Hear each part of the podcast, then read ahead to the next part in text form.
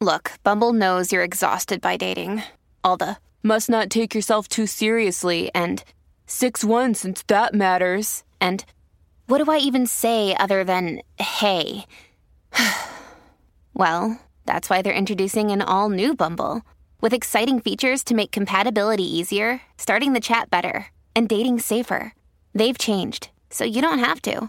Download the new Bumble now. Another day is here, and you're ready for it. What to wear? Check. Breakfast, lunch, and dinner? Check. Planning for what's next and how to save for it? That's where Bank of America can help. For your financial to dos, Bank of America has experts ready to help get you closer to your goals. Get started at one of our local financial centers or 24-7 in our mobile banking app. Find a location near you at bankofamerica.com slash talk to us. What would you like the power to do? Mobile banking requires downloading the app and is only available for select devices. Message and data rates may apply. Bank of America and a member FDIC.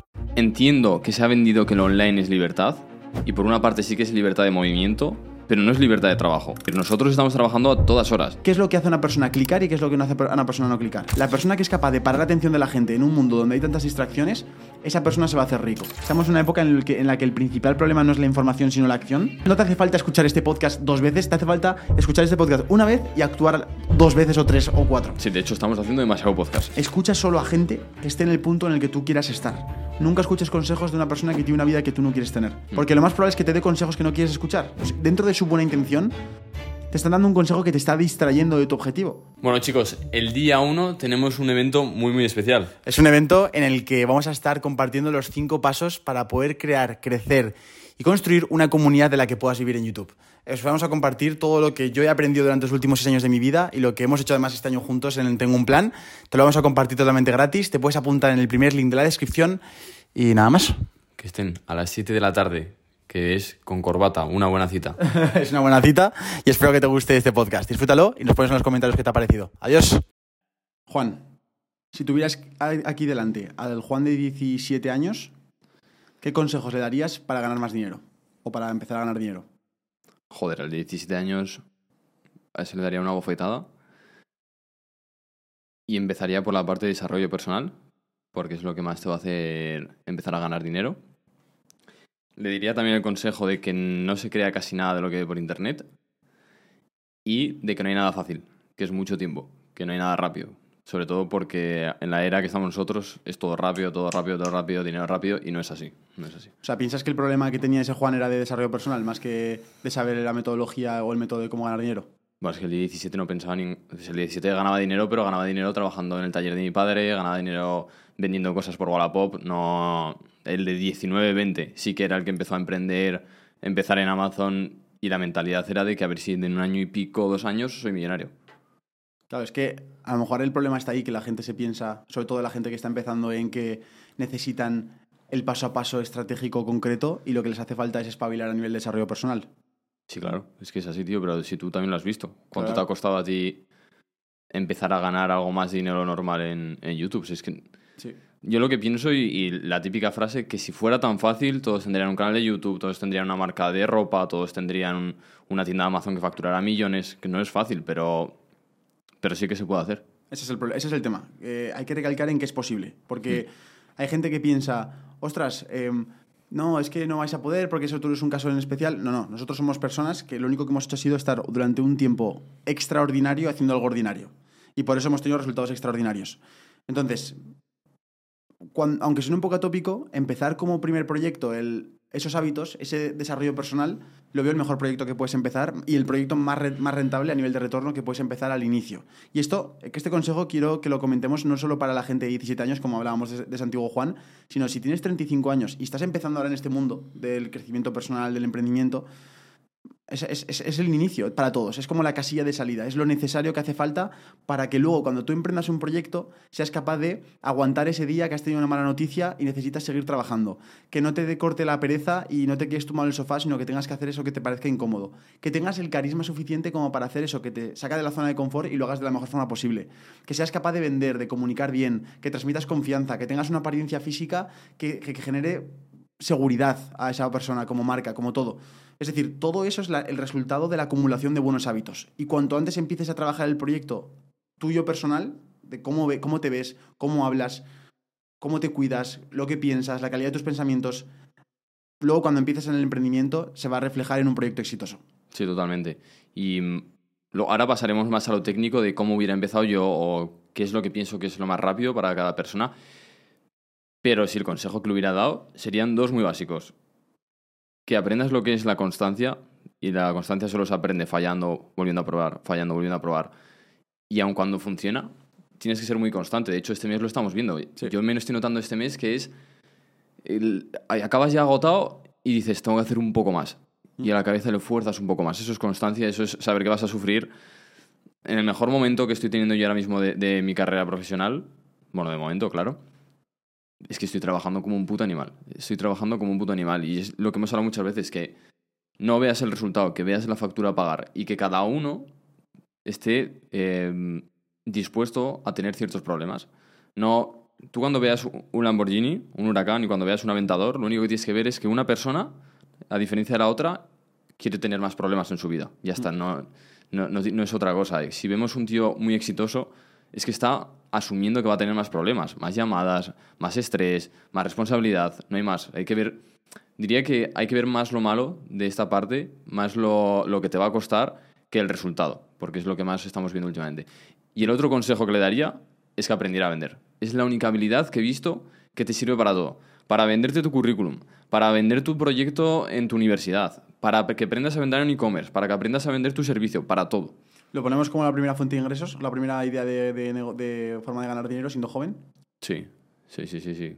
Aprender a vender. ¿Cómo? ¿Cómo puede empezar una persona? Vamos a aterrizárselo lo máximo posible. Ya sabes que aquí, ya sabes que a ti te hubiera gustado que te lo hubieran aterrizado concretamente formas con las que tú puedes aterrizar esto y hacerlo ya mañana. O puedes empezar a hacerlo mañana. Ahora aprender a vender es tremendamente fácil. Tienes un montón de marcas de coches que te van a dejar pues, vender sus repuestos como trabajador. Porque, ojo, estamos hablando de cómo ganar más dinero, qué tipos de fuente de ingreso, pero yo lo, que recomiendo siempre es empezar a trabajar para alguien. Es que es la forma más rápida de aprender. Es decir, quitando esta parte de vender, imagínate, tú quieres montar un e-commerce y entras a trabajar al de Caldón, entras a trabajar a cualquier sitio, eso te están enseñando el sistema operativo que utilizan, cómo gestionan todo el stock, cómo la- utilizan las referencias. Tú no tienes ni idea de eso, hasta que no lo ves no tienes ni idea de eso. Así que yo recomendaría que empezaras a trabajar para alguien. ¿Cómo aprendes a vender trabajando para alguien? Como yo lo hice, fue hacerme closer vendiendo otro producto. De hecho, es más difícil. Tú lo sabes, es más fácil vender tu propio producto porque tú eres la cara visible y la gente te hace más caso a ti que si no eres tú la cara visible. Así que eh, hablaría con agencias de closer, hablaría con infoproductores de que quieres probar a ser closer y lo que hemos hablado siempre. Yo probaría sin cobrar. Es como te van a dejar entrar a todos sitios y vas a aprender más. Me quedo con lo que dices, Juan. Sobre todo, me gustaría dejar claro la idea de que la clave de, este, de lo que está diciendo Juan no es simplemente el ganar dinero así. La clave está en adquirir la habilidad es. de lo que te da esa fuente de ingresos. Que es que aunque te paguen 10.000 euros al mes, lo más valioso de eso no son los 10.000 euros, sino es la habilidad que te está permitiendo generar 10.000 euros. En este caso, vender.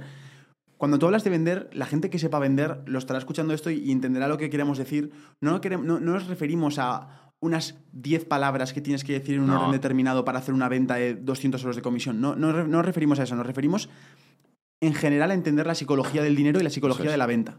De cuál es el proceso psicológico, que para todos, por cierto, es el mismo, porque el ser humano es muy parecido el uno del otro, Mm. que tiene que superar esas fases hasta que se produzca la venta. El entender, por ejemplo, que para que una persona compre tiene que tener confianza en sí mismo, confianza en la persona que le vende y confianza en el producto que le está vendiendo.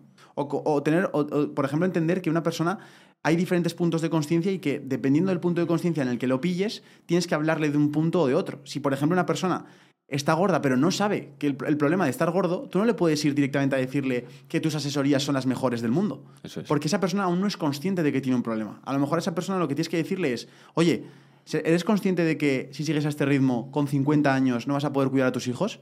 ¿Eres consciente de que no te te va a doler la espalda dentro de 5 años? ¿Eres consciente de que tu rendimiento laboral está bajando un 50% por tener culpa de sobrepeso, eh, inflamación a nivel de cómo te sientes en el cuerpo, eh, incluso que te, te nubla el pensamiento y no vas a actuar bien.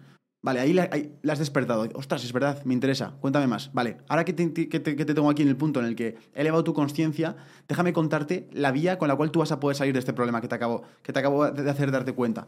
Y ese es, es tu metodología o lo que tú vas a vender. Y luego a partir de ahí se produce la venta. Entonces, cuando tú entiendes estos principios, que hay muchísimos más, puedes entender muchos libros, como por ejemplo El arte de vender de Donald Trump, creo que se llama. Luego también tenía uno, no, tenía Brian Tracy, el, el arte de vender. Creo que era. Sí, el, el arte de cerrar la venta es de... De Brian Tracy, creo que era. Tracy. Luego Pero- también está La psicología del dinero, que es muy bueno, un libro, es como un, como un cerebro con un laberinto, También. Ese también está muy, está muy bien. Sí, pero es que lo que has dicho tú no es tan difícil, que es, es muy básico. Es- tienes que generar confianza, tienes que cambiar características por beneficios y eso no- se nota en infoproductos y en servicios, se nota muchísimo. Sí.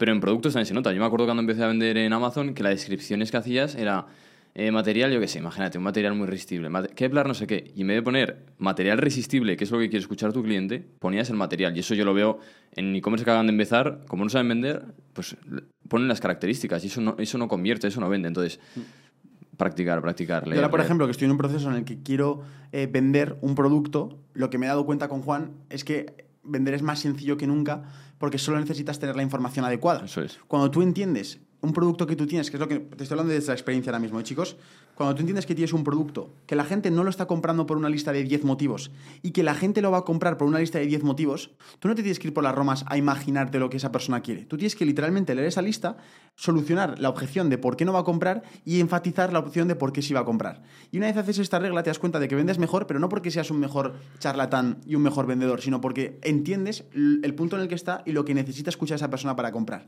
Entonces, importantísimo esta primera fuente de ingresos, esta primera habilidad, ser closer de ventas o Closer, aprender sí. a vender, pero que escucha, que closer de ventas también es nuestros, nuestros amigos del barrio que trabajan en una empresa de, de herramientas y piezas para talleres mecánicos Sí. y se tienen que ir pateando. Explica cómo es este trabajo para que la gente lo entienda, que no simplemente es closer de infoproductos. Sí, claro, el, el closet de infoproductos se conecta a una llamada, pero esta gente tienen que ir a talleres o tienen que ir a agricultores, bueno, perfiles muy diversos, como te tocan también en los closets de venta. Te dan ya unos clientes para que tú tengas que ir hacer esas ventas y luego también tienes esa parte de que tú tienes que crear nuevos clientes, de ir a la puerta y decir, oye, que quiero venderte estas herramientas de mi marca X, ¿vale? Yo creo que cualquier tipo de, de trabajo eh, tiene esa parte de desarrollo personal detrás. Yo me acuerdo la primera llamada que me conecté, hostia, que te conectas y, y da miedo, da miedo porque en tu cabeza piensas a veces que estás haciendo algo malo porque le, le quieres vender algo. Y te, te das cuenta que al final es todo el rato generar esa confianza con el cliente. Si le vale, decírselo y si no le vale, dile que no le vale. Porque es que encima vas a generar un cliente que va a decir, hostia, me ha dicho que no me vale, no me ha intentado meter la moto. Y es cuando, igual dentro de un tiempo, sacas otro producto y te va a comprar. Confianza, unas buenas, unos buenos beneficios y vendes. Literalmente. Así que bueno, hasta aquí el- el- la primera fuente de ingresos. Vamos a pasar a la segunda, que esta vez yo la que quiero comentar es, o sea, sobre todo queremos explicaros no solo fuentes de ingresos, sino las habilidades que hay detrás de, de esas fuentes de ingresos. Eso es. Porque, por ejemplo, em, te podría decir ahora una nueva fuente de ingresos que sea, por ejemplo, hacerte un canal de YouTube, que es, por ejemplo, el caso de que tenemos nosotros o, o que tengo yo en concreto, pero no quiero que os quedéis como... Porque fíjate que esto me perjudica a mí. Yo, yo, yo vendo un- una formación sobre YouTube, que es YouTube experto, y me perjudica el decirte esto, pero no es cuestión de, la, de la, la- la gran oportunidad de YouTube. Es entender la habilidad de captar la atención de la gente.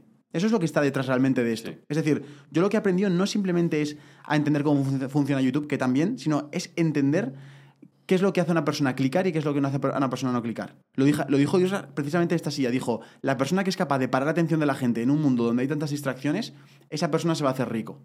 Sí. Si aprendes la habilidad de cómo captar la atención de la gente, de cómo hacer algo disruptivo, algo diferente que no está acostumbrado a ver la gente, de forma sencilla, aterrizada y que le transmitas unas emociones porque se sienten identificados contigo y conectan contigo, puedes vender lo que quieras. O puedes vender algo que a esa persona te vaya a escuchar. ¿Y tú qué ves ves más difícil? ¿Captar la atención o generar esa confianza que va a crear tu comunidad?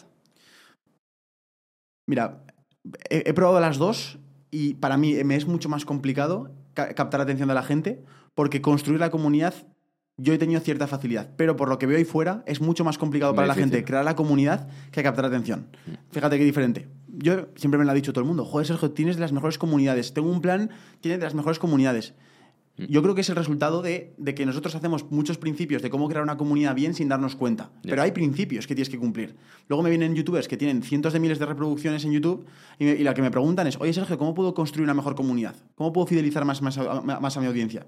Me meto a su canal de YouTube y solo veo una, una cantidad de vídeos virales, pero que no tienen ningún tipo de, de historia, no tiene ningún tipo de personaje con esa persona, no tiene ningún tipo de identidad la marca en sí, no tiene una esencia de marca. O sea, el branding no es, no es simplemente llegar a alcance, o sea, no es visibilidad. El branding es transmitir emoción, es, es la conexión con la persona. Entonces, cuando tú entiendes que YouTube no es simplemente crecer en visibilidad, sino es crecer en visibilidad y construir una relación de confianza con una persona, las reglas en YouTube han cambiado. ¿Por qué? Porque tú no vas a necesitar tener 200.000 suscriptores para generar 3.000 euros al mes. De hecho, si haces las cosas bien, te hacen falta muchísimos menos para, para facturar tres veces más que 2.000 euros al mes. Tío, o sea, ahora mismo estábamos viendo a una persona que tiene 14.000 seguidores en Instagram y en YouTube cuántos tiene 10.000. En YouTube tiene 10.000, sí. Y él está subiendo capturas y está facturando cuánto, 200.000 al mes o algo así. 150.000 euros el último mes. Ent- Entonces, ¿por, y, por qué, su- ¿y por qué pasa esto? Porque esa persona entiende que 14.000 personas son mucho potencial de poder vender algo. Algo que les resuelva un problema a esas personas y se lo cuenta de la forma adecuada. Sergio, ¿esto significa que tengo que estafar? No, significa que tienes que pedirte problemas para resolver y proponerlos en propuestas de valor atractivas, ofertas irresistibles. O sea, el libro de 100 Million Offers de Ormosi habla precisamente de esto, de que ¿por qué un gym que cobra el tres veces más que otro gym vende cuatro veces más que este gym que cobra menos? Cuando realmente la oportunidad de más barato es esta. Porque no consiste en una oferta en, en que sea más barato, consiste en que sea irresistible. ¿Cómo es una oferta irresistible, Juan? Joder, pues que no. Que si no la compras te piensas que eres tonto. Em, ese libro es muy bueno, tío. Me lo he leído hace poco y es muy bueno. El tema de, de las ofertas, yo lo que estaba pensando ahora en mi cabeza. Families have a lot going on. Let Ollie help manage the mental load with new cognitive help supplements for everyone four and up, like delicious Lolly Focus Pops or Lolly Mellow Pops for kids. And for parents, try three new Brainy Chews to help you focus, chill out, or get energized. Find these cognitive health buddies for the whole fam at ollie.com. That's O L L Y.com. These statements have not been evaluated by the Food and Drug Administration. This product is not intended to diagnose, treat, cure, or prevent any disease. Está muy bien ese libro para entender qué tipo de cosas puedes hacer, eh, cómo tienes que utilizar la escasez, la urgencia y todo eso. Pero lo que sí que recomendaría a todas las gentes, porque todo esto va a derivar a que muchos digáis, oye, pues yo quiero elegir este, este modelo de negocio, me voy a comprar un curso, vale, está muy bien comprarte el curso, pero para captar la atención o para hacerlo diferente, tú tienes que ser disruptivo. Es decir, si yo entro a YouTube experto, tú me vas a enseñar cómo captar la atención. Pero no puedo decir, ah, vale, pues Sergio lo hace así, pues yo lo hago igual. No funciona ya. Exacto. Entonces, las ofertas, eh, el email marketing, eh, miles de cosas. Se pueden hacer igual, pero tienes que hacerlo diferente. Entonces, el tema este de las ofertas de Armosi me parece muy bueno, pero veo en mi cabeza que se está trillando otra vez. Hmm. Que viene, por ejemplo, un Isra Bravo que no hace nada de eso y triunfa, pero porque es diferente, básicamente. Exacto. Sí, sí, de hecho, en, en la forma en la que tengo distribuido dentro de YouTube Experto es un, hay mucha parte de, tío, es probable que ahora mismo no estés en el punto de ser viral, pero si Eso eres es. constante, si trabajas en ti mismo, si, si empiezas a escucharte y observarte qué cosas tienes, porque todos somos muy diferentes en ciertos puntos concretos. O sea, Juan siempre me dice, tío, es que yo no entiendo por qué a la gente le caigo bien de primera es tan fácil. Eso te iba a comentar, digo, de que ser viral igual la gente se piensa que tiene que dar el pino puente para atrás. Exacto. Que yo, sin querer, mi parte de, de parecer un chaval normal es lo que más conecta en mi, en mi canal. Entonces, Es tu punto a destacar. eso es. Eso es. Entonces, ¿qué pasa? Que Juan ha tenido que publicar. Yo, yo siempre la fórmula que digo es: publica un vídeo a la semana durante un año y te va a cambiar la vida. Y no digo esto porque vayas a tener 10.000 euros al mes después de ese, de, ese, de ese año, sino porque va a cambiarte literalmente la vida. Porque tú estás viviendo este proceso conmigo y está siendo súper bonito verlo contigo porque tú has empezado este canal conmigo y tengo un plan en enero. Vamos, a, vamos a vivir un año juntos. ¿Ha cambiado o no ha cambiado nuestra vida en un año? Joder. subiendo un vídeo por semana, porque es un máster, porque cada semana tienes que pasar por el proceso de grabarte, de exponerte, de analizarte, de, de- de confiar más en ti mismo y hablar mejor, de pensar mejores ideas de vídeos, de ver qué cosas han funcionado y qué cosas no han funcionado. Es decir, la- el Juan que, que ha pasado ese año subiendo un vídeo por semana es radicalmente distinto al otro Juan. Es decir, ese Juan nuevo es mucho más probable que sea más viral que el Juan antiguo, porque se lo cree más, porque ha entendido mucho más lo que qué es lo que la gente quiere escuchar de él. Entonces, cuando entiendes este contexto, es cuando tú puedes crecer mucho más en redes sociales. Eso Entonces, es. bueno, hay muchísimos pasos más. De hecho, hay muchas formas y muchos métodos para poder crecer una comunidad rentable en YouTube. Em, otro consejo que yo doy, por ejemplo, mucho es déjate conocer a la deja, deja que las personas puedan conocerte más. Es decir, cuenta tu historia, cuenta de dónde vienes. Mételo de una forma sutil en tus vídeos. Es decir, si estás hablando sobre formas de ganar dinero, habla cómo tú ganabas dinero antes en el telepizza o trabajando de jardinero, porque lo sueltas ahí. Ayuda a reforzar el mensaje del vídeo, pero también ayuda para conectar tu misión y por qué estás haciendo lo que estás haciendo. Total, sí, sí. Y mm, ahora ya uniéndolo con la parte de ganar pasta, que es en lo que se basa este vídeo, sin querer hemos hecho dos habilidades que son muy importantes, saber vender y la atención. Entonces, muchos que estéis viendo esto, abrirte un canal de YouTube, para mí no es la forma más grande que tienes de... La, perdón, más grande, no, más rápida de ganar dinero. Sí que es una de las que más te asegura un futuro a largo plazo, que tú en un futuro estés mucho mejor. Y si la quieres utilizar como una habilidad de ganar dinero ya, acabamos de hablar de vender, tú aprendes a vender y aprendes a captar atención, literalmente tienes como una agencia montada. Ya puedes dar el servicio de coger una marca, una empresa, la típica tienda de tu barrio, que solo saben subir fotos malas Sí. y decirle, te voy a enseñar cómo se hace. Ya tienes una manera. Y es así. Y no es... No tienes ni que hacer face- Facebook Ads, ni tienes que hacer nada del todo otro estilo. Bajas abajo, le llamas a la puerta y le dices, te llevo todo esto por 300 euros al mes. Y eso fue, lo que, eso fue lo que hice yo. eso es. No, yo lo, lo digo desde la experiencia, Sí, no sí, lo digo sí. desde la palabrería. Sí, sí, total. Yo en, en junio el- hice un vídeo que lo tenéis publicado en mi canal, que era de 0 a 1000 euros, eh, un reto de 24 horas. Por eso, tío. Y en 24 horas teníamos que ponernos a, a- a usar la habilidad que yo tenía. En ese caso, la habilidad que yo tenía, que había construido gracias a la marca personal y a crear un canal de YouTube, es a cómo captar la atención de la gente, a cómo viralizarte y a cómo construir una comunidad y cómo vender cosas en esa comunidad. Esa habilidad es valiosa. Pero claro, la gente se piensa que solo puedes ganar dinero con anuncios de YouTube y, y es lo de menos. O sea, es lo de menos. Aunque ganes miles y miles de euros, la oportunidad no son los miles y miles de euros que ganas con AdSense, sino, con, sino los millones de reproducciones que tú estás atrayendo como consecuencia de esos miles de euros de AdSense. Es decir, yo estuve en junio y dije, quiero ganar dinero en 24 horas con mi habilidad. Literalmente lo que hice fue grabarme un, un vídeo, un reel, bueno, un, un vídeo en vertical básicamente, en el cual, como yo sé cómo crear contenido y sé cómo captar la atención de la gente, captaba la atención de un nicho concreto que era gente especializada en salud, fisios y nutricionistas o algo así, puse un anuncio en Facebook rápidamente, muy poco presupuesto, creo que fueron como 10 euros, Sí, algo así fue. eh, y que directamente el embudo era, oye, eres un fisio no sé qué, no sé cuántas y tienes problemas para poder ganar dinero, conseguir clientes con tu marca personal, con tu cuenta de Instagram, con tu canal de YouTube. Mira, yo soy tal, me presento, te digo por qué soy una autoridad y por qué me tienen que escuchar, y ahora mismo estoy ayudándote a ti en este problema en concreto. Si quieres que te ayude, quieres saber más información, pincha aquí abajo. Y eso iban a un formulario muy sencillo, un formulario que, básicamente cualifica y pregunta pues la edad, pregunta el punto en el que está, pregunta si por qué le interesa que yo le ayude. Eh, Un poco para que esa persona tenga que venderse ante mí, un poco, ante, eh, como cambiando un poco los roles. Entonces yo a esas personas las llamaba y les decía, oye, todo esto en 24 horas, igual no te digo una semana. Y les decía, oye, yo tengo este servicio, esta propuesta, si te interesa, pues adelante. Entonces conseguí cerrar una mentoría de, de 300 euros fácilmente y eso que la vendí muy barata por culpa de que estaba haciendo el vídeo, si no lo hubiera vendido mucho, más, mucho mejor, em, de una hora por a un tío que tenía unos gyms de CrossFit para poder crecer en redes sociales. Y luego vendí un servicio como media agencia, que era de 800 euros al mes, en el que incluía, básicamente, que ella- esa, esa chica ya tenía una comunidad, era relacionado con la pediatría, era fisio para, pedi- para pediatras. Bueno, era, mejor dicho, era como, como un niño podía empezar a andar y todo esto. Tenía ya una pequeña comunidad que había construido, pero no sabía cómo ganar dinero. Entonces yo, para mí era como una mina de oro, porque digo, tío, tú sabes que te están siguiendo un montón de madres que están preocupadas por sus hijas y por sus hijos y están esperando a que tú, que eres la autoridad, les cuentes la forma en la que vas a poder ayudarles a prevenir cualquier tipo de problema que les pase a sus hijos.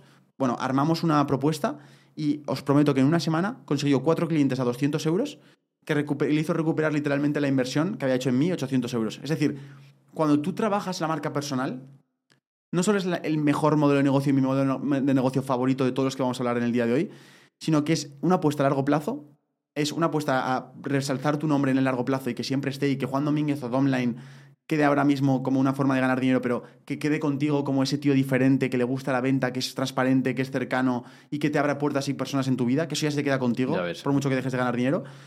Y, y además, no solo eso, sino que encima te permite adquirir una habilidad que la puedes monetizar de mil formas. Puedes montar un podcast, puedes crear un canal de YouTube, puedes crear una, una membresía, puedes crear eh, una agencia de marketing, puedes ser un consultor de negocios, puedes hacer mil cosas. Incluso puedes trabajar tú de empleado a variable a un, en un sitio donde por rendimiento de reproducciones o por rendimiento de ventas generes dinero. Y puedes ganar mucho dinero, porque como tienes la habilidad de captar atención y de cómo vender, tienes mucho trabajo hecho. Entonces, Sí, no. por eso mismo estoy tan apasionado de la marca personal, porque si, a- si un chaval, un joven, tiene que empezar ahora mismo una forma de emprendimiento, pienso que si empieza una marca personal es una decisión que nunca se va a arrepentir. Es probable que a lo mejor si empieces dentro del trading o si entre- empieces dentro de, yo qué sé, del arbitraje deportivo, sea algo que dentro de cinco años digas un poco, oye, ¿por qué he hecho esto? Luego al final siempre sacarás un aprendizaje, pero pensarás, ¿qué beneficio tengo a día de hoy? Pero en cinco años, una marca personal, dirás, joder, si he conocido a Julián, a Pedro, a, a Marcos y a Juan gracias a mi marca personal y son de mis mejores amigos.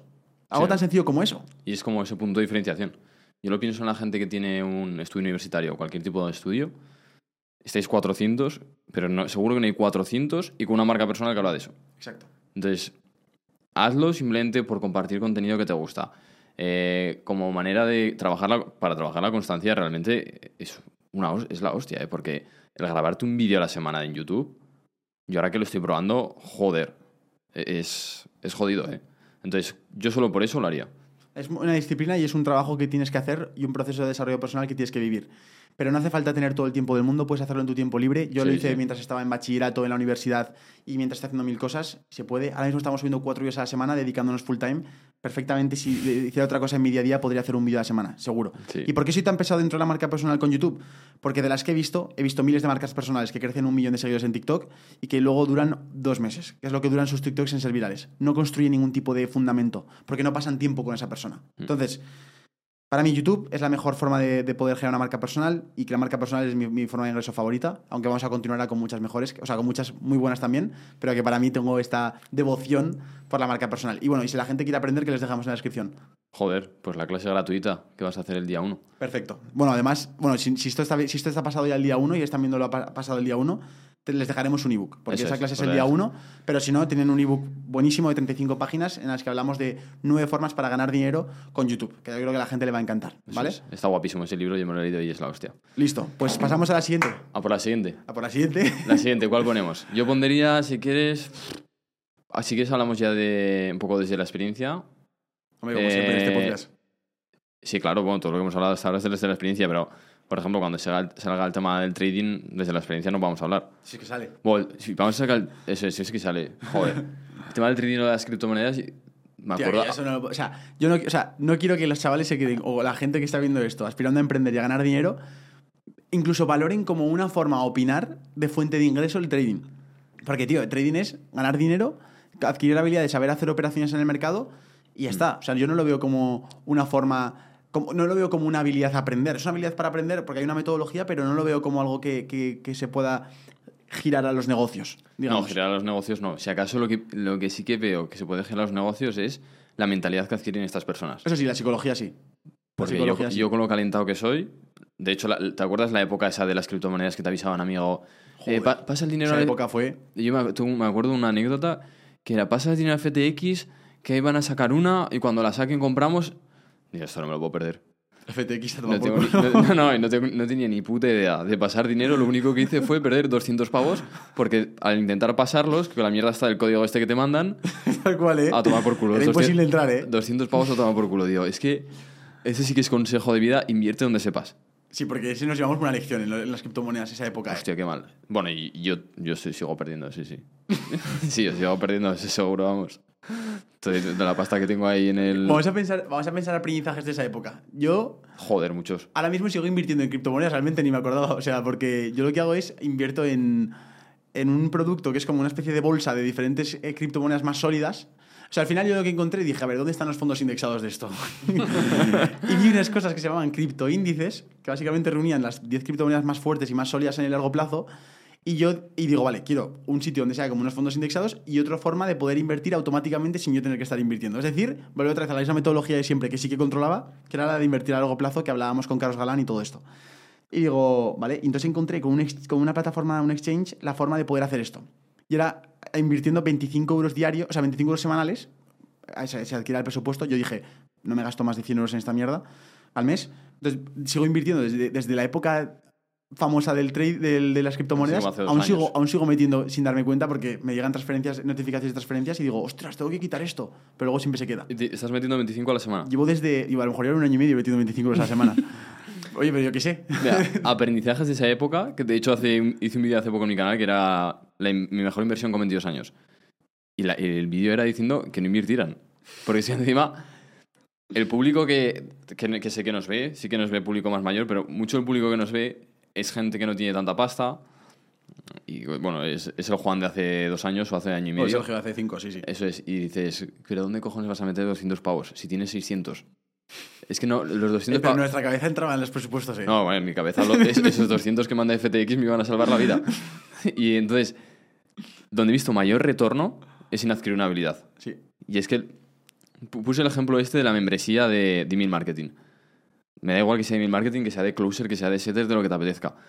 Sobre todo ahora con las membresías, lo que está pasando es que dan mucho valor por poco dinero. Sí. Porque la membresía tienes que tener muy actualizada. Entonces puedes aprender habilidades muy barato. Y si no, pues un curso de mil y pico, lo que tú quieras. Y entonces, aprendes una habilidad y por la tarde te pones a venderla. Y te juro que, que yo lo hice así. Ese mismo mes conseguí dar un servicio por 250 euros, 50 pavos, 250 euros. Y encima tienes una habilidad. que es lo único que vas a mantener, el conocimiento y la experiencia. Sí. Entonces, si yo, si, de verdad, si me está viendo algún chaval, alguna persona que no tienes mucho dinero, no pienses que invirtiendo en fondos indexados, en inmobiliaria, en criptomonedas, vas a sacar pasta. Como hablo ahí directamente a la cámara, Está, macho. está grabando, ¿no? Aún. Así en plan aprovechando a mirar. Sí, está Sí, grabando. no, vale, perfecto. ¿Tú qué aprendizajes te llevaste esa época? Yo, yo quiero, quiero decir de Juan, Juan es una persona que te, que te encanta apilar hab- habilidades. El otro día coges y me vienes y me dices, Sergio, que me ha hecho una mentoría, ya sé cómo hacer una landing. Eso me viniste así. Sí, Dije, Juan, pero que no tienes tiempo, o sea... que- ya, ya, pero ya se hace que una plan- landing. o sea, porque, me- porque estamos trabajando en muchos proyectos que no solo tengo un plan juntos y, y Juan hace muchas cosas. Entonces yo le digo, me empieza a decir landing y le digo, pero sabes que lo vamos a delegar, ¿no? Sabes que lo va a hacer otra persona Ya, por pero, ti. pero el otro día, por ejemplo, había una urgencia. Claro, eso Yo no es. sabía nada de WordPress y ahora ya sé cómo meterme, pum, cambio un montón de las cosas y ya estoy. Que sí, sí que es verdad que eso es un fallo, ¿eh? Porque para siguientes eh, lanzamientos y cosas que vamos a hacer, tengo que delegar, porque si no me estalla la cabeza y luego lo de siempre. pero está bien, porque así sabes delegar. Eso es, ahí sí que tienes razón. Ahí tienes razón porque me he dado cuenta con el tema de las miniaturas. Sí. Yo en el momento que delego una miniatura, a mí me la devuelve el chico las miniaturas y a mí me parece bien. Mm. Pero porque no sé de miniaturas. Entonces, por eso es tan importante pegarte esa panzada de, de trabajar, de curro de campo, me refiero de pegarte dos años intentando sacar un e-commerce, Sí. intentando sacar un canal, intentando porque luego cuando lo delegas, sabes de qué va la vaina. Sí, totalmente. Entonces, conclusiones de la parte de aprendizajes de criptomonedas. Que la mejor inversión, yo diría que. O sea, hay una frase que, que dicen que es brutal, que dice. Bueno, lo hizo otra vez Ormusi. Ormusi lo van a ver mucho en este podcast porque es el puto amo. Básicamente Sí, dice, amo. dice todo facts uno detrás de otro. Y decía: la mejor inversión es el, en el- no es en el SP 500, sino que es en el S&P 500. Hostia, qué buena. O sea, S&P 500 básicamente es el Standard Poor's 500, que es como las, las empresas, las 500 empresas más fuertes de, de Estados Unidos. Y es como, como si fuera un fondo indexado, básicamente. Entonces tú inviertes en el S&P 500 y tiene una rentabilidad histórica de un 8, un 10%. Un 10% es bueno, un 8% es como el histórico. Entonces, una buena inversión es verdad que si tú haces un aporte, un DCA, que es un, un aporte constante mensual de dinero, vas haciendo la bola, la de más grande y con el interés compuesto tu dinero se acaba multiplicando en muchísima más cantidad. Vale, él dice, sí, tú tienes un 10% más de rentabilidad en esta inversión. Muy bien, si, si, se va, si va muy bien, porque a lo mejor un año tienes un menos 5%, que a mí me ha pasado ya. Creo que, creo que lo que llevo, el año y medio que llevo invirtiendo en fondos indexados, no he mirado, pero creo que he ganado en total, habré, habré aportado unos 6.000 euros y mi, mi mi re- creo que lo vi otro día, he ganado 50. Ya ves. O sea, es decir, si hubiera ganado un 10%, tendría que haberse de mi cuenta 6.000, o sea, 6.600. Entonces, para que vean que no- es, una, es una inversión muy a largo plazo, eso lo primero me da igual, porque precisamente es una, para mí es una forma de ahorrar y de protegerme a mí mismo de querer gastar dinero y, tener una bolsa de, ahorros. Pero a lo que voy es, él decía lo del S&P 500 como que tú con una, con una inversión, este, este concepto quiero decirlo otra vez de, de cero para poder sacarlo en un TikTok. Entonces, hay, dos tipos de inversiones, que lo decía Ormusi. Está el S&P 500, el Standard Poor's 500, las 500 empresas más fuertes de Estados Unidos, o el S&P 500. ¿Qué quiere decir esto? Que el S&P 500 tú inviertes y si va bien, tienes un 10% de, de rentabilidad al año. En el S&P 500 tú inviertes en formaciones, en mentores, en grupos de mastermind, inviertes en libros, o sea, invertir es invertir dinero. Tiempo puedes invertir gratuitamente en podcast, en vídeos de YouTube, lo que sea, en aprender habilidades. Bien, cuando tú aprendes una habilidad en el S&P 500, lo que ocurre es que el retorno no es un 10%. El retorno es que, que si antes ganabas cero, ahora ganas 20.000 euros al año. Eso es.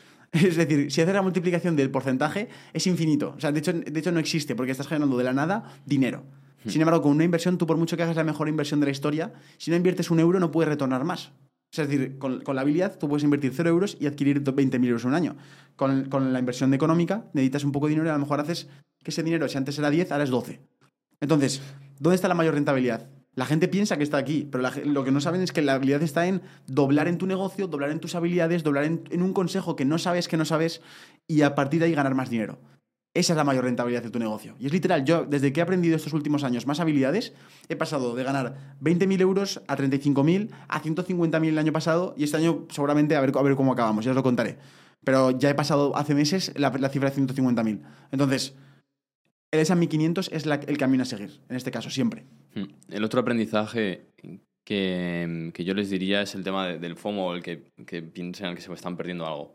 Eso es lo que más Sí, eso es muy peligroso. es muy peligroso y sobre todo con la época esta de las cripto, que bueno, que dicen que va a volver, pero que lo tengan en mente, que, en- que, que sí, que si eres muy bueno en criptos vas a sacar rentabilidad, pero que si eres un matado, no te vayas como un loco. Ahora vendrá el típico de, hombre, pues yo invertí en no sé qué mierdas y me hice millonario. Pues bueno, vale, pues te ha salido bien a ti, pero eh, lo que te ha salido a ti bien versus las personas que aprenden habilidades, cuanta más habilidades tengas y más conocimientos tengas, más estás arrincon- arrinconando al azar. Sí. Y no dependes tanto de él. El que metas tú cinco pavos a una criptomoneda y te salte y ganes mucha pasta, el azar es todo esto. El que tú te pongas a montar un negocio, tengas mucho conocimiento y te pongas a vender un servicio y quieras trabajar de ello, el azar es esto. Porque este trozo de azar es que tú le das a una puerta y te llega un cliente que sí. Es el único azar que tienes. Entonces, ese sería el segundo aprendizaje que me diría al Juan de hace un año y medio con el tema este de las cripto de que no te estás perdiendo nada. Oye, y pensar, Juan, ahora estaba pensando mientras decías lo del azar, estuvimos en el casino el otro día. Es verdad. Hay gente que se piensa que así se va a hacer rica, ¿eh? Te lo juro que esto es verdad. Bueno, y, y, jugando una partida de póker online en la que se van a forrar, que ese es la- el camino. Bueno, y nosotros, porque estuvimos ahí. no, no. Y, y, montón. ¿Y por qué funcionan los sorteos, tío? ¿Por qué funciona la lotería? Porque la gente piensa, piensa que se hacer rica, sí. O sea, o sea, bueno, si estáis pensando, si estáis en este podcast y estáis pensando que, que el camino a ganar dinero es tu propio trabajo y habilidades, ya estás, piensa que estás ya por encima de la mayoría de gente. Sí. Hay gente por ahí fuera, pensad que está pensando en hacerse millonario con la lotería. Es brutal, o sea, es- en verdad, si lo piensas es una auténtica locura la gente. ¿Cómo puede ser tan inconsciente de la realidad? Increíble. Y hicimos en el casino, por cierto, porque queríamos verlo. Era la primera vez que, lo, que estábamos en uno y estábamos justo después de cenar y nos apetecía entrar y no gastamos un euro. De hecho, gastamos un vale de dos euros que nos dieron gratuito para poder meterlo. O sea, a, mí, a mí no me mola nada, la verdad. Le dimos un par de teclas y no nos tocó nada. Entonces, bueno, me ha gustado esta franja de, las- de las inversiones. Creo que se puede quedar como una tercera forma porque da aprendizajes chulos con el tema de, de la- de invertir en ti mismo, etcétera. Y pasamos a la cuarta. ¿Qué te parece si hablamos de tu experiencia con Amazon? Bien, me mola. Sí, Venga, sí. pues de, hecho, de eso. de hecho, ahora lo estoy retomando porque estoy haciendo un, un reto de volver a facturar 10.000 al mes. ¿Eso lo estás haciendo solo o lo estás haciendo con Rubén? Que Rubén está en este podcast. Con Rubén, claro. Sí, no, no. o sea, pues es- la gente, si quiere ver algo más, más de Rubén, Rubén es un amigo, muy amigo nuestro. Siempre que vamos a Valencia comemos. Eh, y vimos, hicimos un podcast con él, no sé si el 17 o no me acuerdo cómo era, se llama Rubén AMZ. Mm. Es muy amigo nuestro y es un genio en, el- en Amazon. O sea, es un crack. De hecho, yo no he visto casos de éxito iguales que los suyos. O sea, no tiene No, no, sentido. no, O sea, yo de, no yo- yo de hecho se lo digo siempre a él, digo, tío, voy a recomendar tu proyecto paralelo, pero es que hasta cuando no gane dinero lo voy a recomendar, tío, que es que me da igual. Es que el último, ¿cuál fue? Nos presentó un chico, no me acuerdo el nombre Sí, del chaval. se llama Rubén. Y este, este Rubén trabajaba en un Rubén. concesionario, encima él tiene un máquina porque seguía, trabajando seguía trabajando para reinvertir todo. Sí. Y que, era- bueno, creo que estaba haciendo 17.000 al mes, no sé si llevaba 90.000 facturados en... At Evernorth Health Services, we believe costs shouldn't get in the way of life changing care, and we're doing everything in our power to make it possible. Behavioral health solutions that also keep your projections at their best? It's possible. Pharmacy benefits that benefit your bottom line? It's possible. Complex specialty care that cares about your ROI? It's possible. Because we're already doing it. All while saving businesses billions. That's Wonder made possible. Learn more at evernorth.com/wonder. En 8 o 9 meses. Sí, Sí, sí. obviamente, 90.000 facturados, aquí a la gente, breve inciso. Hombre, claro. Que sí, que el beneficio es un mar- que me da igual. Bueno, 90.000 euros facturados, un margen de un 25%, un 30%. Estamos hablando de que son casi 25.000, o sea, son más de 2.000 euros al mes. O sea, es una locura Es de una beneficio. locura, es una locura, O sea, increíble. Amazon mola, a mí me mola bastante. Eh. ¿Por qué? Porque es para ese tipo de personas que igual les cuesta más el sacar su cara, sacar su marca personal, que era lo que me costaba más a mí al principio. Se, te gusta más lo que es estar negociando con los chinos, Sí. traer el producto. Entonces, eso de momento en Amazon funciona. Rubén os lo explicará mejor y todo eso, pero yo pienso que Amazon también va a dar una transición a que luego van a aguantar solo las mejores marcas.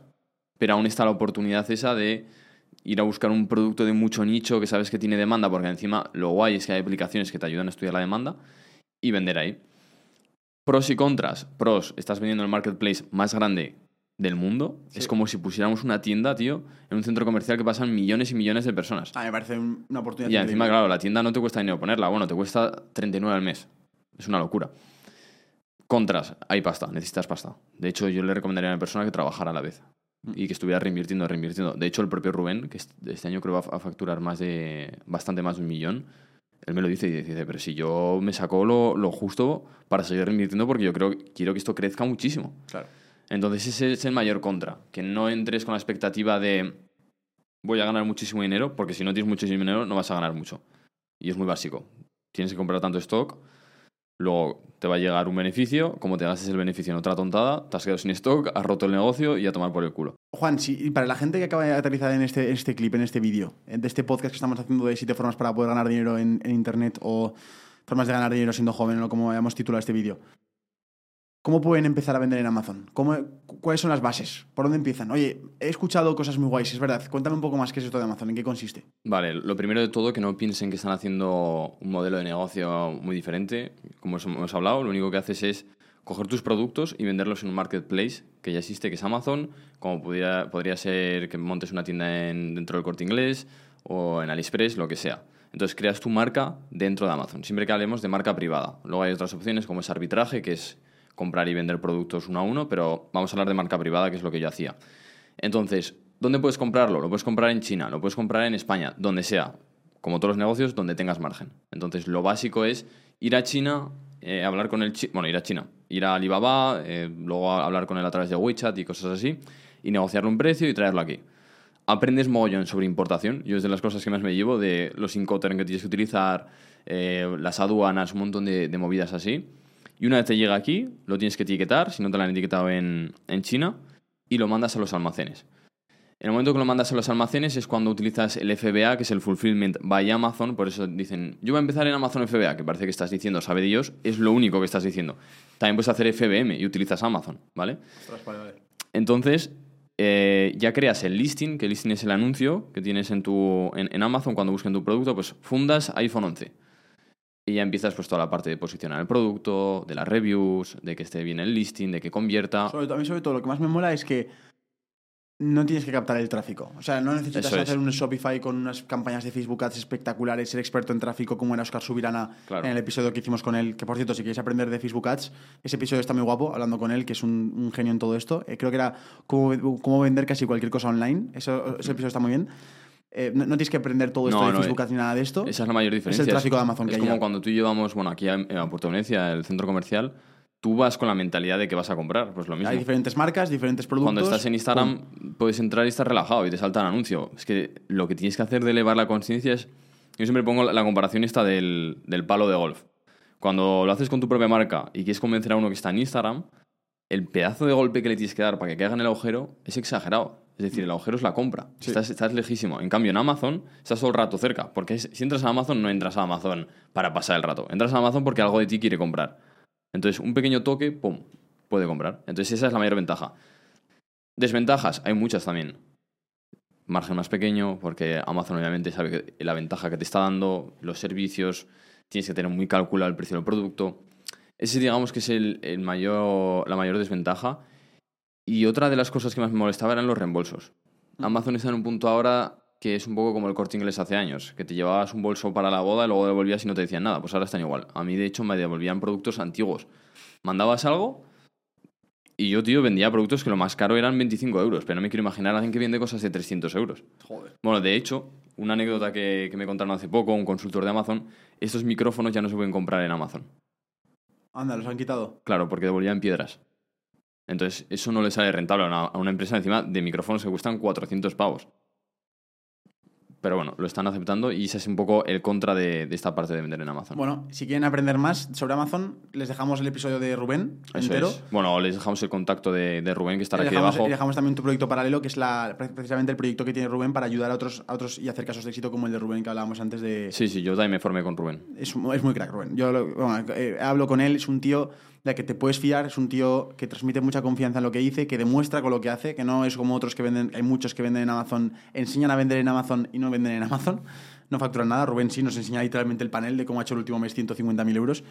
Entonces, bueno, que, eso existe y ahí tienes esa opción. Y ahí acabamos con esa cuarta fuente de ingresos, que, era, que es como vender en Amazon, Amazon FBA, pero también Amazon FBM o lo que sea. Bien, el siguiente, ¿cuál hablamos? La quinta. Yo lo uniría ya con la parte de que es crear tu marca propia de e-commerce. Vale, me parece bien. Que de hecho, eh, no sé si lo sabe mucha gente, pero tú y yo hemos probado muchas veces esto. Primero lo intentamos hacer con una marca de relojes, luego con una marca de cosméticos. Con la marca de cosméticos llegamos a facturar casi 40.000 euros, ¿te Sí, acuerdas? En un año. Fue, muy, fue muy, buen, muy buen proyecto, tío. Yo es de lo que más he aprendido. Sí. Es de lo que más he aprendido porque, al contrario de Amazon, tienes que ayudar a pillar la atención, tienes que tratar a los clientes bien, tienes que saber cómo hacer la publicidad, el email marketing. Es decir, es un máster, es una, es una puta escuela en dar montar una marca. Pero es muy difícil. Es de lo más difícil que hay. Es decir, sacar el siguiente Nude Project o sacar el siguiente Blue Banana o marcas así es muy, muy, muy difícil. Lo que sí que recomendaría a estas personas que están empezando ahora es que lo unan con la parte de la marca personal. Me estoy dando cuenta que estas marcas de éxito que están teniendo últimamente están acompañadas de una historia de un fundador, de que una chica te enseñe el bolso que te va a vender, que casualmente es la fundadora que te está diciendo los materiales. Es decir, ya no es una marca, sino que es una persona la que tiene el protagonismo.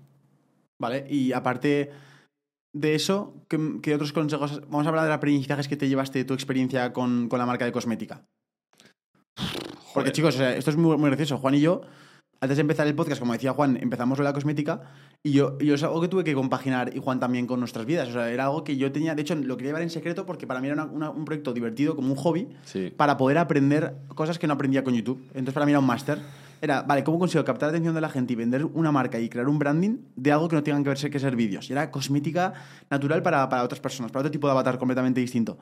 Y, y conseguimos eso, hacer algún mes íbamos a facturar, no sé si fueron 7.000 euros, eh, luego otros meses o 5.000 euros, o 4.000 euros, no me acuerdo cuánto, cuánto fue. Llegamos a hacer 36.000 euros, me acuerdo, en un año. Mm. Eh, poco margen de beneficios, prácticamente ninguno. Joder, bueno, para que se haga una idea, creo que el, el mes que más ganamos fue uno que ganamos 1.000 euros. Sí, o sea que. Y tampoco era el objetivo, o sea, no. Obviamente el objetivo era forrarnos con esa marca, como todos los proyectos que empiezas, pero obviamente sabíamos que, un año- que en un año no iba a ser el momento. Ahí aprendí, yo por ejemplo me llevé la lección de que. mm, No que no sea un buen modelo de negocio, sino de que hay que poner foco, Eso es. hay que saber decir que no. Está muy bien al inicio decir que sí a todo en tu vida, pero hay un momento en el que tu habilidad para saber decir que no es más importante que tu habilidad para saber decir que sí. Cuando- sobre todo cuando, cuando empiezas a tener un tamaño y- y empiezas a ser valioso en muchas cosas. Yo ahora, por ejemplo, tengo muchas habilidades que valen mucho dinero. Y surgen oportunidades por debajo de las piedras. Oye, ¿y si pudiéramos hacer tal? ¿Y si hacemos tal? ¿Y si me, si me ayudas en mi proyecto y te doy X dinero al mes? ¿Y si montamos juntos no sé qué? Mil cosas cada mes. Tu, mi habilidad para poder cerrar esa puerta y decir, no, no, que a mí lo que me ha ayudado hasta aquí es mi canal de YouTube, mi marca personal, tengo que seguir en esto trabajándolo y doblando el esfuerzo, es algo que, por ejemplo, he aprendido mucho de MrBeast y él solo se dedica a hacer vídeos en su día a día. Tiene Feastables, que es la marca de chocolate que está facturando, no sé si son dos billones al año, una, auténtica, una, una auténtica barbaridad lo que está, la, la pasta que está haciendo. Y aún así, el tío solo se dedica a hacer vídeos en su canal de YouTube. Lo único que hace. Porque él sabe que el punto que ha llevado a Feastables a, a que se agoten todos los Walmart que hay en en Estados Unidos es gracias a que tiene una marca personal enorme. Entonces, aprender a hacer foco fue el aprendizaje más grande que me llevé con el mundo del e-commerce. Sí.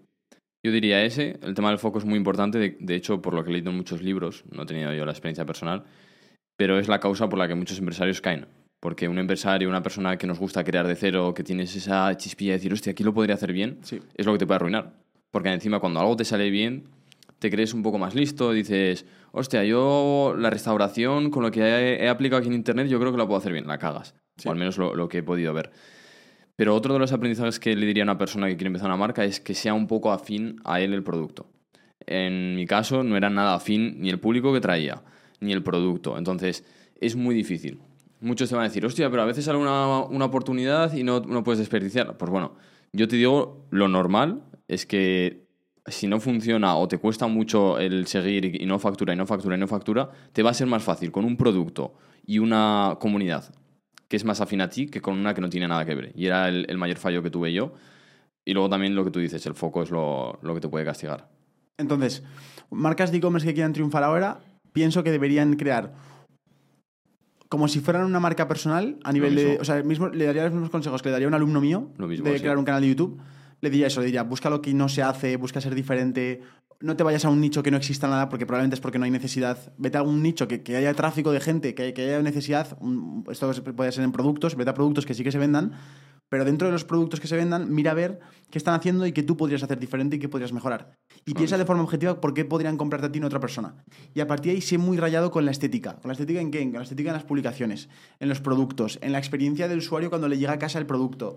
Eh, o sea, sé un friki en todo lo que tenga que ver con que esa persona disfrute ese proceso de compra contigo, le sea cómodo, se fíe de vosotros y se lo pueda recomendar a otra persona. Ah, pues Quitando obviamente lo básico, que es que el producto sea lo mejor posible. Total, tío. Yo le recomendaría lo mismo que una marca personal. Es que las últimas que estoy yo analizando, todas hay una persona detrás. Pero porque, básicamente porque te fías más de una persona. Sí. Es decir, si, si nosotros viéramos al fundador de Coca-Cola enseñándonos cómo hace el producto, cómo hace todo eso, obviamente Coca-Cola no tiene esta necesidad, pero te fías el doble. Sí. Te fías, confianza, confianza es igual a venta, no hay más. Entonces, total, le daría esos consejos. Bien, em, vamos a pasar a la siguiente fuente de ingresos em, o la siguiente forma, idea de negocio. Obviamente todas las ideas de negocio que hablamos aquí, chicos, no son todas formas que existen de poder ganar dinero, pero quiero que entendáis que para poder ganar dinero hace falta todas estas, o al menos las habilidades que hay detrás de todas estas, porque los negocios son muy sencillos. Ahora bien, si tu negocio es de vender cohetes o vender em, servicios astrofísica o vender un, un boli, vas a, vas a aplicar mismos principios y mismas habilidades que otros negocios. Entonces, por eso hablamos de ideas más genéricas y habilidades que te permitan poder ganar más dinero en tu negocio. Es decir, si te estamos hablando, por ejemplo, si la fuente- siguiente fuente de ingresos que hablamos es de copywriting, no quiero que lo veáis como que la única forma de ganar dinero es como puede ganarlo Juan mandando emails para empresas y ya está. Pensad en que la habilidad del copywriting te puede ayudar a tu clínica de fisioterapia a facturar el doble. Te puede ayudar es. a llenar un evento. Te puede ayudar a, a meter más clientes a un restaurante. O sea, es decir, no lo veáis solo. pero no solo esta, esta habilidad del copywriting que vamos a hablar ahora, sino de todas las que hemos hablado hasta ahora, analizarlo desde el prisma de cómo yo a mi negocio tradicional X, salón erótico, puedo vender más productos eróticos con lo, con lo que he aprendido en este Eso podcast. es. Bueno, Eso es lo que tienes que aprender. Lo que podemos hacer es enfocarlo en vez del copywriting, hablamos del copywriting también, pero a ser consultor o asesor de... Porque ahí eso, es donde... eso es una profesión, ¿no? Eso es, ahí Vale. es donde tú puedes ser consultor de copywriting de empresas. Vale. Pero lo bueno que tiene este vídeo, que me estamos hablando de habilidades. Entonces, Es lo más importante. el- lo- se lo comento a mucha gente porque como me, me hablan respecto al tema de Amazon, me habla mucha gente que no tiene dinero. Y le digo, tío, que lo que importa no es que aprendas a vender en Amazon, sino que tú tienes esa habilidad. Entonces tú ahora cógela, vas a una empresa y le dices, oye, que soy... Es que encima ya tiene nombre esta profesión, se llama asesor de cuentas o asesor del seller central. Vas ahí, sabes dónde tienes que tocar la puerta, porque si son empresas, pues tienes que estar en LinkedIn, si es eh, a, a influencers, tienes que estar en, en Instagram. Entonces, tienes que ir a ver dónde está tu cliente potencial, qué problema tiene, analizar qué problema tiene el cliente potencial de tu cliente, porque estás trabajando con una empresa, y venderle ese servicio. Copywriting, email marketing, Amazon FBA, de branding, hay asesores de branding también, ¿no? De- es que hay de todo, tío. Todo lo que hemos Hay hablado son, son habilidades O sea, todas las habilidades que tú tengas a un nivel muy desarrollado, es muy fácil crear una nueva profesión a partir de ahí que sea consultor de. Sí, de hecho yo es como, empezar- yo es como empezaría ahora mismo. Porque es mucho más fácil ganar tu primer dinero. Y, y en el caso de Amazon, es que la línea es clara. Me parece muy bien que quieras tener tu tienda, pero no tienes pasta, ¿no? Pues gástate la pasta en formarte, te haces consultor de eso, empiezas a capitalizarte, que ya te digo, está muy bien pagada esta gente, porque yo conozco consultores que están ganando 6, 7, 10, 15 mil euros al mes, te capitalizas y montas tu tienda. Y es que así es mucho más fácil. Sí. Entonces, bueno, hablemos del copywriting. ¿Qué es el copywriting, Juan? Y cómo esta habilidad les puede ayudar mucho a su negocio. esa manera de escribir que llaman persuasiva para que tú puedas vender tus productos. Tus productos, tus servicios, lo que Y, sea. la- y las, las claves, o sea, los primeros pasos para empezar y ser, ser mejor, consejos que puedas dar para mejorar radicalmente ese- ese- esa ley de Pareto aquí en esto, ¿cómo se puede aplicar del 80-20? Pues tío, yo te voy a decir lo que he aprendido durante todo este tiempo y es leer un montón de, de casos de éxito, leer muchas cartas de venta, eh, ver cómo lo están haciendo otros y ser diferente. Volvemos a lo de antes. Copywriting, Amazon FBA, Shopify, Dropshipping, lo, lo- lo que quieras. ¿Qué Es saber, qué saber vender, tío? ¿Qué es que saber Exacto. vender? Y yo cuando me meto en cualquier tipo de empresas así, todas acaban en lo mismo. Uno te enseña mejor, otro te enseña peor, pero la cosa es que tú sepas cómo tienes que vender, cómo tienes que atacar a ese cliente, qué gatillos mentales puedes utilizar, pero nada más. Entonces, el copywriting hace todo esto y ahora se está poniendo un poco más de moda por el tema de Isra y cosas así, pero ya te digo, va más unido con la parte de vender y ser creativo. Sí. Bueno, eh, eh, también recomiendo otra vez el episodio de Isra. Otro, es no- no locura. episodios porque son episodios en los que aterrizamos y, y metemos más esa vertical.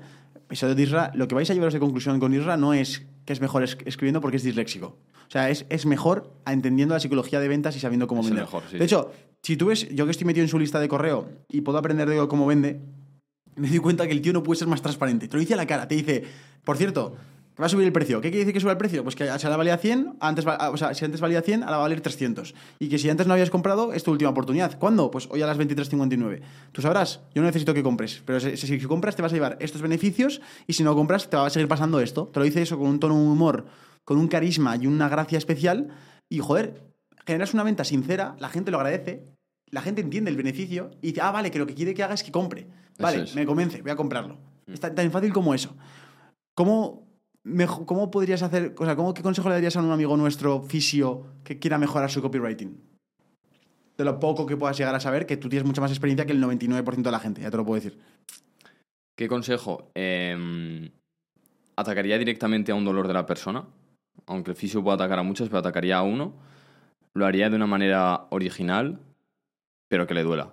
En- hablando de un fisio, ¿eh? porque cuando tú vas a un fisio es cuando sueles estar jodido. Entonces, sería un poco es- esa sería la manera. Pero es que no es tan difícil, porque tú vas a cualquier fisioterapia, a cualquier bar, y tú ves que pone fisioterapia y el típico de desde 1900 no sé cuánto. Entonces, eh, solo hay que cambiar eso, hay que ser un poco diferente. Por eso a esta gente le está siendo fácil ganar dinero, le está siendo fácil dar un buen servicio. Y volvemos a lo de antes. No hablas de características, habla de beneficio, dime cuál es tu mayor beneficio, eh, compáramelo con algo muy diferente. Por ejemplo, Isra utiliza mucho lo absurdo. Cuando entras a su parte, ahora no sé si lo tiene, pero al principio tenía una automatización que hablaba de un borracho no sé qué me ha explicado esto. Y dices, ¿cómo? ¿Qué cojones? Y la- irlandesa no sé qué, ¿no? Eso sí, un irlandés borracho y no sé qué, no sé cuántas. Y follar y no sé. Pero es, lo- es que es, es todo lo que estamos hablando, si te das cuenta, es la atención. Sí, No, no entras a su newsletter y dices, oh, qué aburrido. No, la atención. sí. Cuenta historias, eh, que las historias tengan algo de gracia, que tengan algo de sentido. Y otra vez volvemos a lo que hemos dicho al principio, que es saca una lista de por qué compran y por qué no compran. Y a partir de juega 100%. con esas de forma original y, y contando una historia por detrás que le haga sentir emoción a esa persona. Yo creo que es lo más importante. Pero ojo, con esto alerta. Nosotros tenemos un público que nos ve muchísima gente y nos están eh, ofreciendo copywriters cada dos, cada dos días. Sí. Nos viene un copywriter. Se nota mucho cuando copias Isra Bravo. ya, sí. O sea, esto hay que decirlo claro. En plan, cuando copias a alguien, el estilo se nota mucho. Y más cuando es una persona tan disruptiva como Isra. Es decir, que no use, no use sus muletillas, no use sus bromas, usa las tuyas. Usa tu forma original de escribir. ¿Vale? Entonces, eh, uniros a la lista de correo de, de Juan, Domline, que es. la tenéis en la descripción. Y así aprendéis a copywriting y aprendéis a cómo escribir con, con, Sí. con- con lógica, tío, y con esa gracia que hace falta para captar la atención de la gente. Porque además no mandas pocos emails y aún así consigues más ratio de apertura, ¿no? Sí, tío. eh, es algo que yo quería experimentar. Me empecé a formar mucho y decían, el email diario. Y yo decía, tío, a mí lo del Joder, email mail diario... al día. Sí, yo también pensaba como... Digo, eres, eres un pesado. Sí, sí. He conseguido más ratio de apertura, eh, estoy empezando a ser rentable. Y, y yo hasta soy sincero con lo mío que hablo. Yo lo que hablo, por mucho que digo email marketing y demás, sí, te ayudo a cómo tienes que monetizar tu lista, cómo tienes que ganar pasta, pero hablo de ventas y porque es lo que me gusta. Pero es que es todo vender, vender, vender y saber que tienes que, que tocarle a esa persona para que te compre, saber lo que tienes que hacer. Entonces, entrar como copywriting, pero bueno, voy a hablar de, de ventas. Vale, perfecto. Listo, pues eh, la séptima forma de ganar dinero, creo que esta hace falta. La, la estaba pensando desde, la, desde el ingreso que llevamos cuatro así, en decir esta como séptima fuente de ingresos, a ver qué te parece. Eh, en un mundo donde se ha puesto tan de moda fuentes de ingresos online que te venden informaciones, creo que es bueno que la última sea hacer un negocio físico. Ya ves. Hacer un negocio tradicional. De hecho, lo más tradicional posible. O sea, montate una granja de vacas de leche. Eso no lo sé. Eso ya habría que verlo. Pero ahora contaremos una breve historia que nos ha pasado, de, que la contamos en el podcast de Ujoyer, cuando lo veáis ya lo veréis, eh, que es una historia de cómo un suscriptor nos para en el gimnasio, nos cuenta sus planes y le cortamos un poco las alas. ¿Por qué? Sí. Porque nos viene el tío y nos dice, oh, aparte de lo típico, nos, nos sigue a tal, nos le gusta mucho el contenido, nos dice, eh, yo voy a empezar ahora también a emprender. Y, dice, a mí- y le- decimos, vale, ¿qué, qué te gusta? A mí me encanta la arquitectura. Soy muy buena en arquitectura, eh, estudio eso, no sé qué, no sé cuántas, tal. Mi familia tiene una empresa de reformas, eh, no sé qué, no sé cuántas. Y yo pensando, yo con Juan escuchando esto, diciendo, ah, qué guay, va a empezar un emprendimiento o va a mejorar el emprendimiento de su familia sobre esto. Entonces, al final de decir todo eso, dice, por eso estoy empezando en el Amazon FBA, creo que era, o en trading. Trading, o- trading. en- estoy empezando en trading. Entonces ahí fue como, ¿cómo, cómo? Sí, nos quedamos flipando. Entonces, entonces fue cuando yo le dije claramente, oye, tío, mira, sinceramente, no soy quien para decirte estos consejos, pero viendo lo que me dices y viendo que encima te apasiona, porque es que no es que seas bueno sin más, es que te apasiona encima. La arquitectura, hazte bueno en eso, porque hazme caso que lo que yo no soy bueno, yo en trading probablemente aprenda con los mismos métodos que tú y llega a tu nivel más o menos rápido, porque empiezas de cero. Pero seguramente de arquitectura no me apetezca todo el camino que tú has pasado hasta ahora ya para llegar a tu punto. Es decir, es menos probable que tengas competencia y que te libres del 99% del resto de la gente y que consigas resultados extraordinarios. Porque ya llevas un tiempo extraordinario haciendo eso. Entonces, ¿por qué en vez de pensar la fórmula mágica nueva, no doblas en lo que ya has hecho? 100%. Y ojo, eh, estoy muy a favor de lo que dices, de que lo físico tiene mucho potencial, porque tú y yo conocemos gente que en lo físico hace mucha pasta. Entiendo que se ha vendido que lo online es libertad, y por una parte sí que es libertad de movimiento, pero no es libertad de trabajo. Exacto. Es decir, nosotros estamos trabajando a todas horas. Y yo no estoy en la playa con el portátil. Lo primero porque en la playa no veo una mierda el portátil. Le me da el sol así de lado y no veo nada. Entonces, olvídate, porque en las dos puedes tener libertad. Joder, nuestro amigo Alex es fisio y tiene un montón de libertad y tiene un negocio que está funcionando. Entonces, si tú haces eso mismo en lo tuyo y consigues que tienes un negocio que va funcionando y, y lo tienes delegado, vas a conseguir esa libertad, vas a ser bueno en algo, vas a solucionar un problema, que es la base de todo esto que hemos estado hablando, solucionar un problema a una persona y cobrar. Eso es lo más importante. De hecho, recientemente conocimos a al fundador de Nesgreens. Joder, sí, vaya máquina, tío. La De hecho, calidad. mandamos aquí un mensaje a Nesgreens porque seguro que acabamos colaborando de alguna forma en el futuro. Ahí pondrá un screens. Nos, nos encantaría que fuera un... O sea, nos nos- lo que le dije Juan es, tío, teniendo la oportunidad de saber cómo monetizar una comunidad, no nos hace falta sponsors. Eso es lo bueno, porque como hemos aprendido esa habilidad, no nos hace falta de mal vendernos a- al primer eh, club- casino online que, que nos venga a pagar el Ya, pastel. sí. Entonces lo digo, Juan, tío, ¿por qué no elegimos marcas que nos apasionen y nos encanten? Y yo siempre yo he sido mucho fan- muy fan de Honest Greens. Honest es una cadena de restaurantes eh, saludables. Espectacular la experiencia de marca, branding, la comida está buenísima, el- la gente es muy buen rollo, el modelo de negocio es espectacular. Por donde lo pilles es muy divertido entrar a esos, sitios. Y yo siempre hablaba con el chef Ben Ben, que es, que, que es un tío que quiero traer al podcast, que es un genio, es un chaval que viene a trabajar en, estrellas- en- en restaurantes estrellas Michelin y que ha montado junto a dos socios esta cadena que lo está explotando y nos estaba contando su negocio, los números, tal, tal, tal. Tío, es un negocio muy rentable, es un negocio muy bueno, es un negocio vendible. Que una Eso marca es. personal o cualquier otro, otro negocio no es, tan, no es tan vendible. O sea, es decir, hay mucha oportunidad ahí. Estos chicos llevan seis años, no llevan más. Y han empezado algo tradicional que dices, guau, pero lo que han hecho es espectacular. De hecho, te podría decir incluso que en una tendencia donde, tan, donde hay mucha gente yéndose al online, hostia, ¿hasta qué punto la oportunidad está en hacer lo que nadie está dispuesto a hacer, que es montar unos greens? Ya ves. Bueno, de hecho, nosotros, ¿Sabes? nosotros porque estamos mega enfocados, pero yo es que a veces veo alguna cosa física y digo, "Tío, me metería. Es que Te lo juro que me solo hace metería. falta tiempo, pero hay, hay muchas oportunidades. que Hay mucha gente que hace cosas mediocres.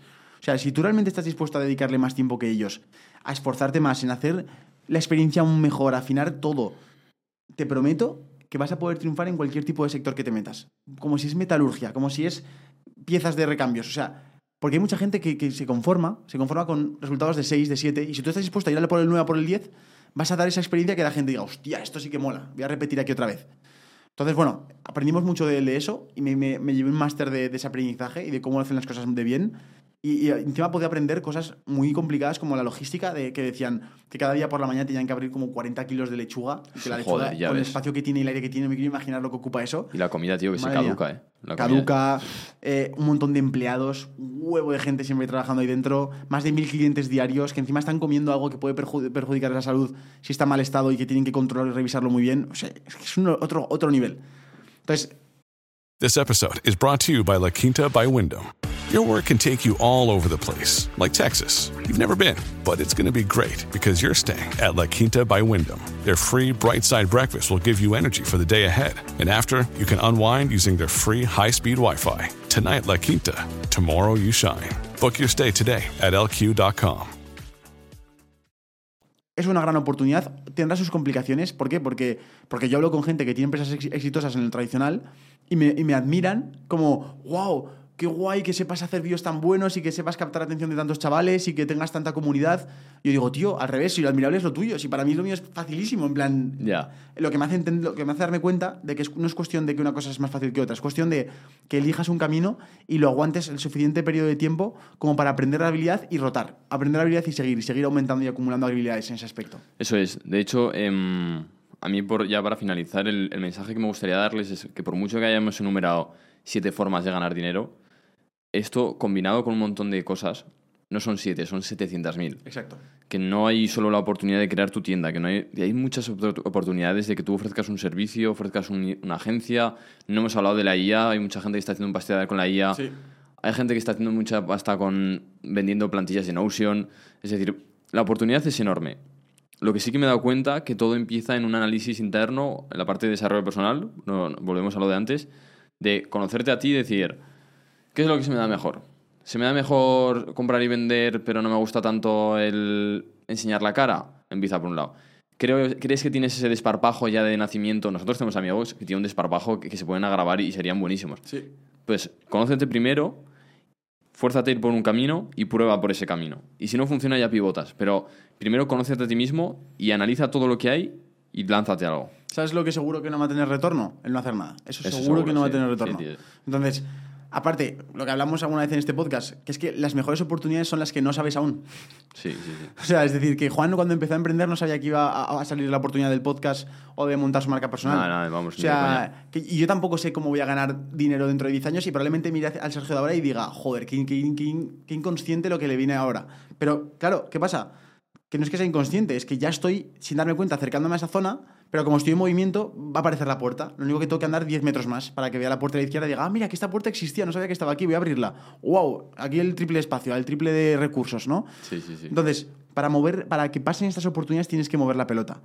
Y mm, me gustaría comentar cuándo saber. Esto es un punto también importante. Al igual que, que está bien el cómo empezar y es lo más importante y todos deben de hacer cosas. De hecho, yo podría atreverme a decir que estamos en una época en, el que- en la que el principal problema no es la información, sino la acción.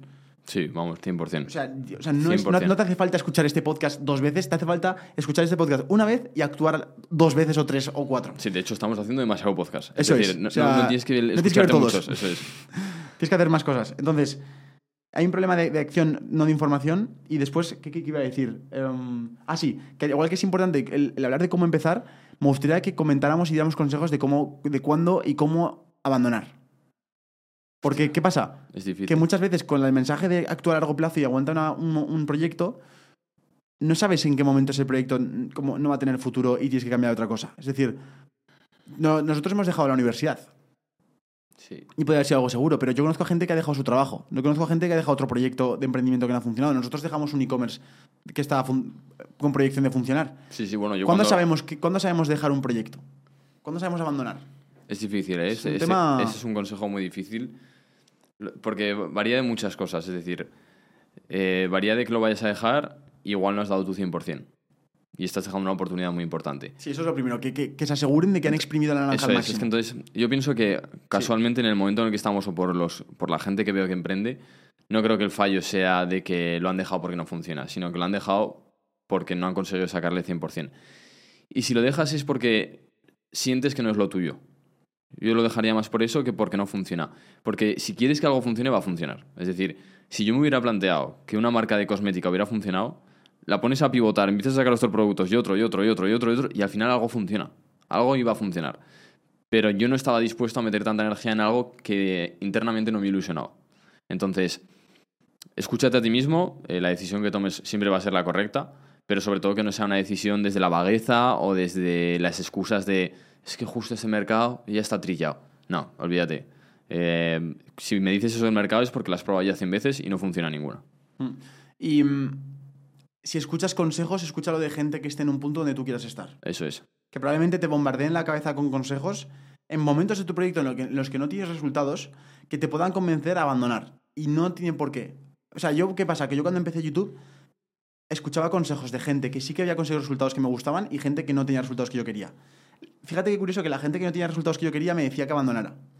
Porque no era, no era, no- era lo, más, lo más seguro, no, era- no tenía sentido, eh, no, no estaba teniendo resultados, qué tontada era esa. Sin embargo, la gente que yo veía, y que no hacía falta que me lo dijera directamente, que yo veía su mensaje en un podcast, yo veía mensaje, en su mensaje en un vídeo de YouTube, yo veía cómo actuaba lo que había montado y me daba como en- entre, entre líneas la frase de, tío, ese es el camino. Que a lo mejor aún no sabes, no, has aprendido aún la metodología, pero que estás en el camino correcto, no, no has dado con la puerta o con el- la estrategia. Entonces, escucha solo a gente que esté en el punto en el que tú quieras estar. Nunca escuches consejos de una persona que tiene una vida que tú no quieres tener. Porque lo más probable es que te dé consejos que no quieres escuchar. Y aunque parezca raro, muchas veces a lo mejor no tienes que escuchar a tus padres, a lo mejor no tienes que escuchar a tu hermano, a lo mejor no tienes que escuchar a tu novia, a lo mejor no tienes que escuchar a tus mejores amigos. O sea, es así, en, esto, en la vida muchas veces es así. No es porque ellos sean mala- malas personas, sino porque en- dentro de su buena intención te están dando un consejo que te está distrayendo de tu objetivo. Porque no, no, están teniendo la vida que tú quieres tener, o al menos no están metidos en el ajo que tú estás metido y no sabes todos los detalles que, que hay que tener en cuenta. Es difícil de explicar, pero el círculo interno normalmente suele ser el que más te puede restar. Pero lo que tú has dicho, no lo hacen desde la mala intención, pero es el que más te puede restar. Exacto. Y sobre todo, em, que este podcast, cuando salgas de, escucharlo, que por favor reflexiones. Y que lo que estamos hablando no es palabrería, que es, o lo hemos hecho nosotros, o hemos visto gente que le ha funcionado. Porque estamos dentro ahora mismo de una sociedad, o al menos hablo de la española, en la que le pones este podcast a una persona normal, simplemente por hablar de dinero somos unos vendehumos, simplemente por hablar de esto te están diciendo que te están engañando, porque tú ya tienes que estar asumiendo que en España vas a tener que estar viviendo con pisos compartidos. No, hay otras opciones. Y esto no es fácil, es decir, todo lo que hemos hablado durante estos siete métodos, eh, que hay no sé cuántas oportunidades que hemos dicho, pero que no es fácil ninguna, ninguna es fácil. Y entonces hay que trabajar un huevo.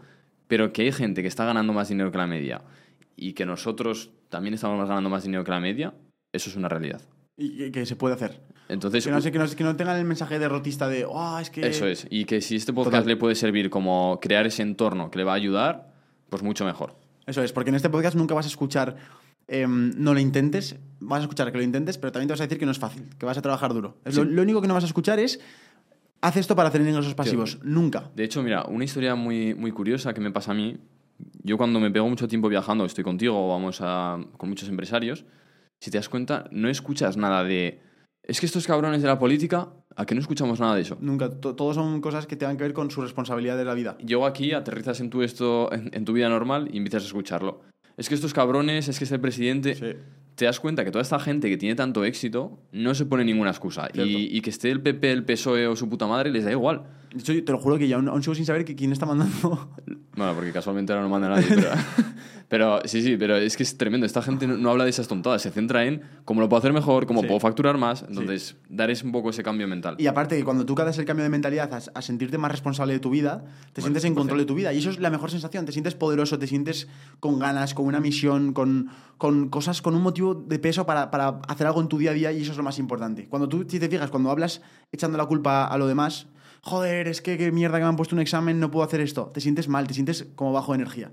Sin embargo, si dices, vale, tengo un examen dentro de poco, tengo poco tiempo, pero aún así voy a aprovechar todo el tiempo que pueda, o al menos voy a esforzarme todo lo que pueda para intentar sacar algo de tiempo. Y si no tengo una- y si no consigo hacer lo que yo quería hacer en mi cabeza, al menos lo he intentado. Hostia, ya se ve diferente. Aunque Sí. el resultado sea el mismo, que sea que no has podido hacerlo, ya has tenido responsabilidad sobre eso y sientes que, que tienes el control. Si no es que te sientes que vas a, a la deriva por un riachuelo que te está llevando a ningún lado. Y eso es un- una sensación horrible. Así ¿Qué que ya está. Ya está, hemos acabado. Hemos acabado esta en un momento, tertulia. macho, te haces millonario en un momento. Esto es facilísimo. Chicos, gracias por estar viendo esta tertulia. A mí me encanta estar con, con vosotros, estar con Juan charlando de estos puntos. Son los únicos espacios que tenemos para poder hablar más rato, porque mucha gente nos dice, Sergio, eh, Juan, tendríais que opinar, por ejemplo, con Rubén Gisbert, el otro día vi una- un comentario. Una persona con tanto nivel intelectual también agradece que haya más conversación y que valoréis puntos y debatáis. Y yo pensando, no, porque precisamente si traigo a Rubén Gisbert una hora y media, es precisamente para que esa hora y media disfrutéis de él, no disfrutéis de mí ni de Eso Juan, es. que no tenemos que ver ahí, no somos protagonistas en ese No, momento. y y yo, te- yo, yo siempre transparente, no tengo ni puta idea de política, así que lo que mejor puedo hacer es callarme la boca, traerte a Rubén Gisbert y que te dé el mejor mensaje posible. Exactamente. Entonces, bueno, eh, por Pero eso bueno. hacemos estos podcasts. Ya que comentan, que nos comenten qué les gustaría ver en las tertulias, Por qué supuesto. cosas les gustaría saber de nosotros, o algún. Si piensa que le podemos dar un consejo, pues hace- así podemos hacer tertulias O, sobre o ellos. si quieren que no hagamos estas tertulias porque molestamos, pues que nos lo digan también. Oye, Eso que es. molest- molestéis mucho, por favor, no quiero que hagáis nunca más tertulias. Eso es, y ya está. Así que nada, si queréis saber cuándo va a ser nuestro próximo evento presencial, que es una locura cada vez que hacemos uno, eh, tenéis abajo en la descripción un link para poder uniros a nuestra lista de correo. Simplemente ahí Juan os, os persuará, os persua- Persuadirá.